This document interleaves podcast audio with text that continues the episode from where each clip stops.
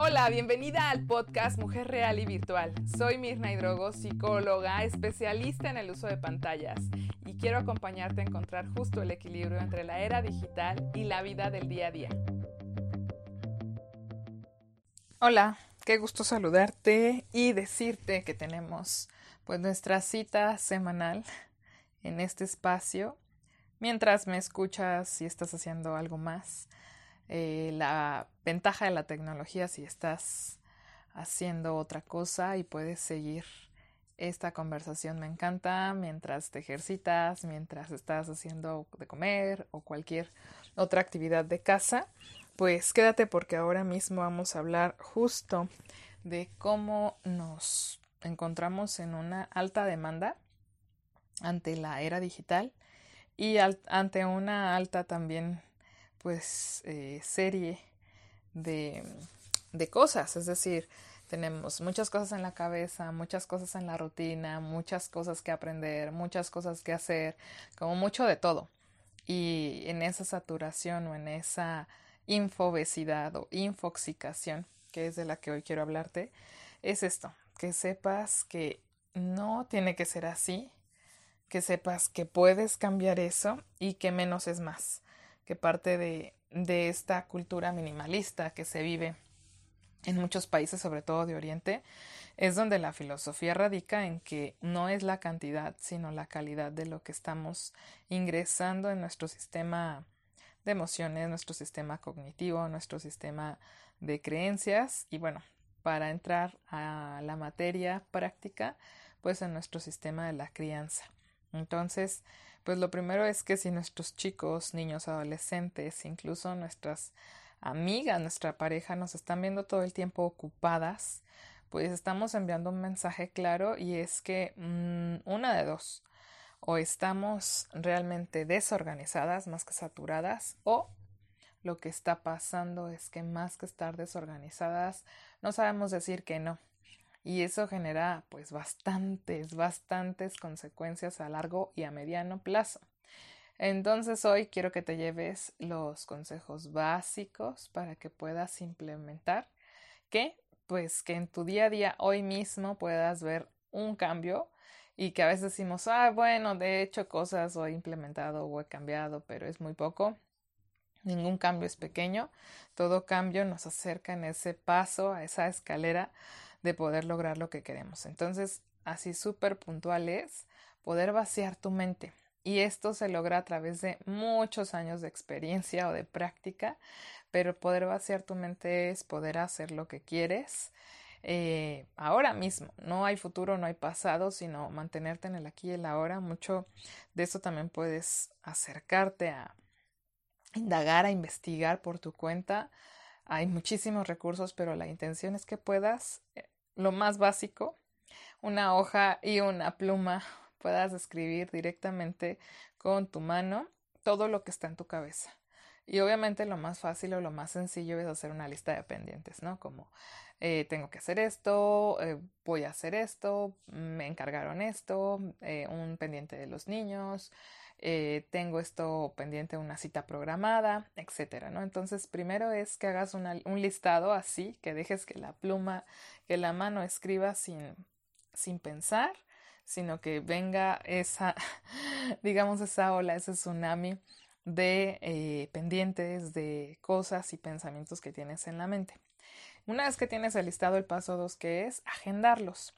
Y esto suena así como que muy, muy, muy obvio, pero no, lo que pasa es que en la cabeza, mientras no tenga fecha, hora, día, lugar, sigue siendo pendiente. Es muy diferente decir, tengo la dentista, tengo la cita con el dentista eh, X día a X hora y lo tengo con un recordatorio en mi teléfono o en mi agenda física o virtual y mi cabeza ya no tiene que estar pendiente de eso, como una notificación constante sin embargo, cuando tengo en la cabeza algo que no he bajado a una cita y me he comprometido que digo, tengo pendiente arreglar esto o tengo pendiente llevar esto a cierto lugar, pues seguimos teniendo esa carga mental. Entonces, el punto es de lo que te decía al inicio, organización, aprender a decir que no.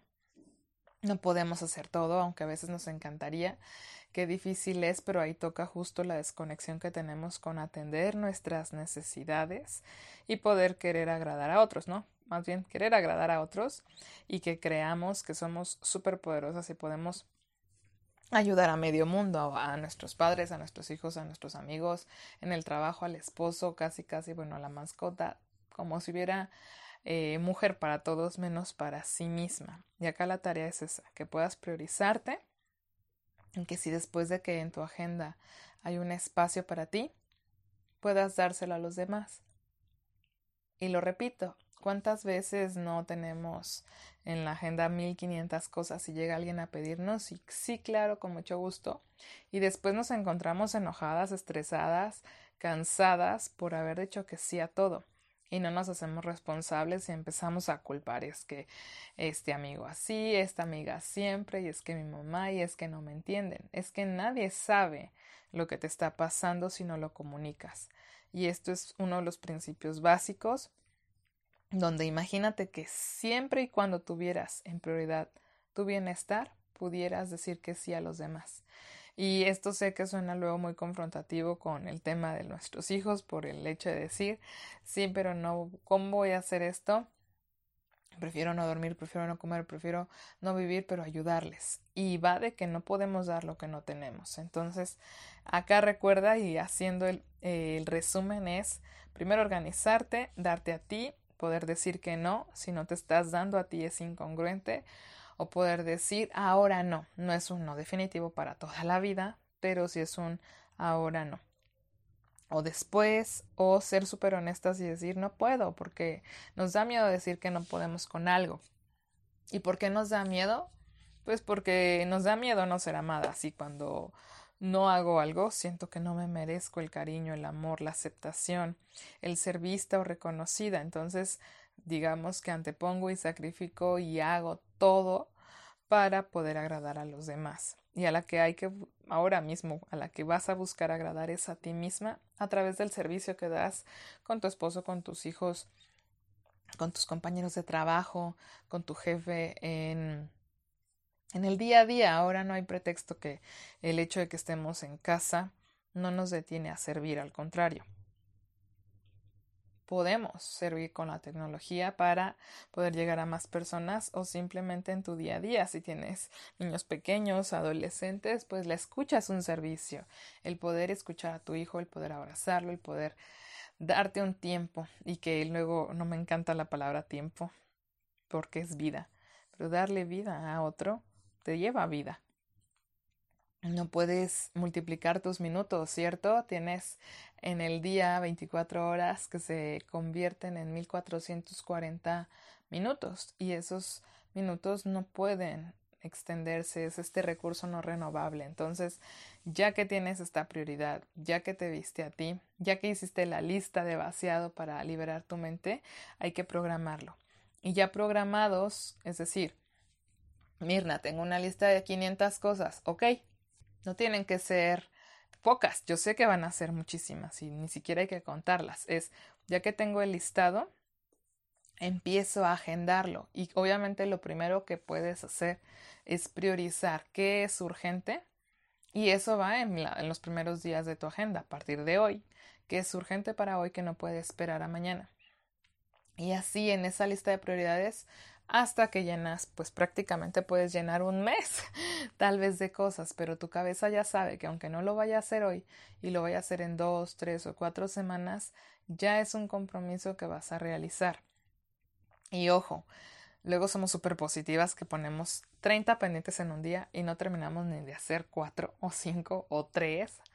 Y la idea es que puedas poner tres objetivos al día que sean sí o sí los voy a hacer hoy, otros tres que sean importantes pero no urgentes y finalmente de tres a cinco o hasta diez que sean pues importantes, no urgentes, no emergentes, sino que pueden irse realizando con, con esta planeación, que si de esos diez te faltaron tres, pues lo reprogramas para el día siguiente. Entonces, una vez que hacemos esto, el último paso y el último tip que te doy para cerrar es que no sigas aumentando esa lista si no hay espacio. Y yo entiendo que tenemos mil cosas, pero el objetivo aquí es que en tu mente y en tu vida y en todo lo demás no te llenes de información innecesaria a través de redes sociales, a través de eh, pues internet. O sea que ahora mismo si estás depurando y vas a buscar ese menos es más, incluso en los objetos de casa. Pero ese ya es otro tema, pero que menos sea más eh, en tu día a día implica limpiar teléfono, computadora y todo lo demás de archivos y de objetos y de cosas que tenemos cargando para que podamos ir más ligeras.